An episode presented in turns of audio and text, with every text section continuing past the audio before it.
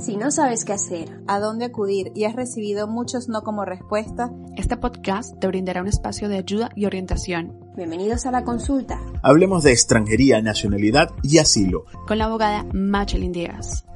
Hola, ¿qué tal? Soy Machelin Díaz, abogada especializada en extranjería, nacionalidad y asilo acá en España. El día de hoy en este nuevo episodio quiero hablar sobre una consulta que me han realizado a lo largo de estas últimas semanas que han sido bastante recurrentes y por eso quiero compartir con ustedes cuáles son esas preguntas que suelen hacernos las personas que hacen las consultas personalizadas, ya sea conmigo o con uno de los abogados del Muchas personas que se encuentran en España con una residencia temporal de un año, incluso de dos años, quieren preguntarme o quieren hacerme la consulta de cómo pueden cambiar esa residencia a una residencia de larga duración o permanente. Muchos de ellos se encuentran con barreras a la hora de firmar un contrato de alquiler, un contrato de préstamos, donde esos entes privados le indican de que su tarjeta de residencia tiene una vigencia muy poca y que la duración de esos contratos que se firman suelen ser superior a un año y que no le dan esa seguridad de que la persona se va a mantener legal en España. Existen diferentes barreras que no solamente tienen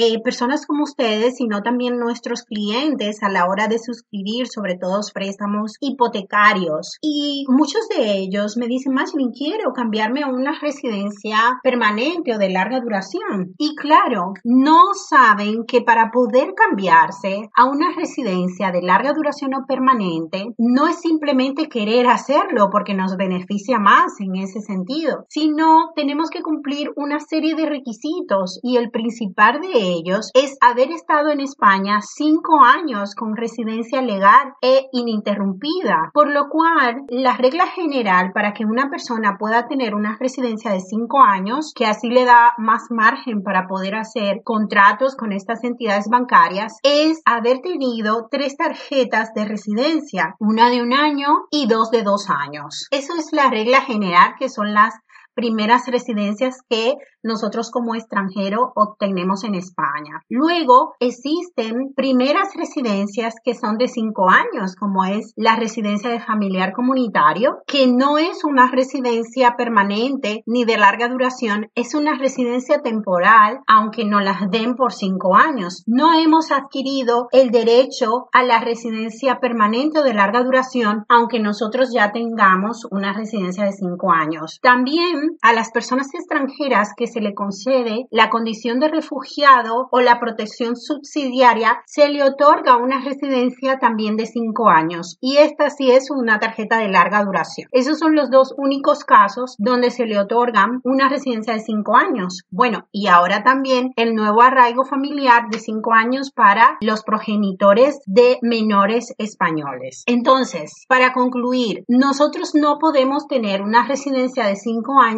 hasta que no tengamos cinco años de haber permanecido de manera legal en España. La regla general es que tengamos tres tarjetas previas para poder obtener esa tarjeta de cinco años. Esta pregunta también me la han hecho eh, venezolanos que tienen la residencia humanitaria, la primera, las renovaciones y quieren tenerla de cinco años y le he indicado que esto no es posible porque hasta que no tengan los cinco años no pueden. Por lo cual yo les animo a todos ustedes que si ya tienen el tiempo necesario para tramitar la nacionalidad, sobre todo en el caso de los iberoamericanos, es que tan pronto cumplan los dos años de residencia, pues comiencen a tramitar su nacionalidad. Gracias por compartir este nuevo episodio de la consulta Hablemos de extranjería, nacionalidad y asilo. Recuerden suscribirse en nuestro canal de YouTube y comenzar a escucharnos por eBots, Apple Podcasts y Spotify. Hasta el siguiente episodio, un saludo.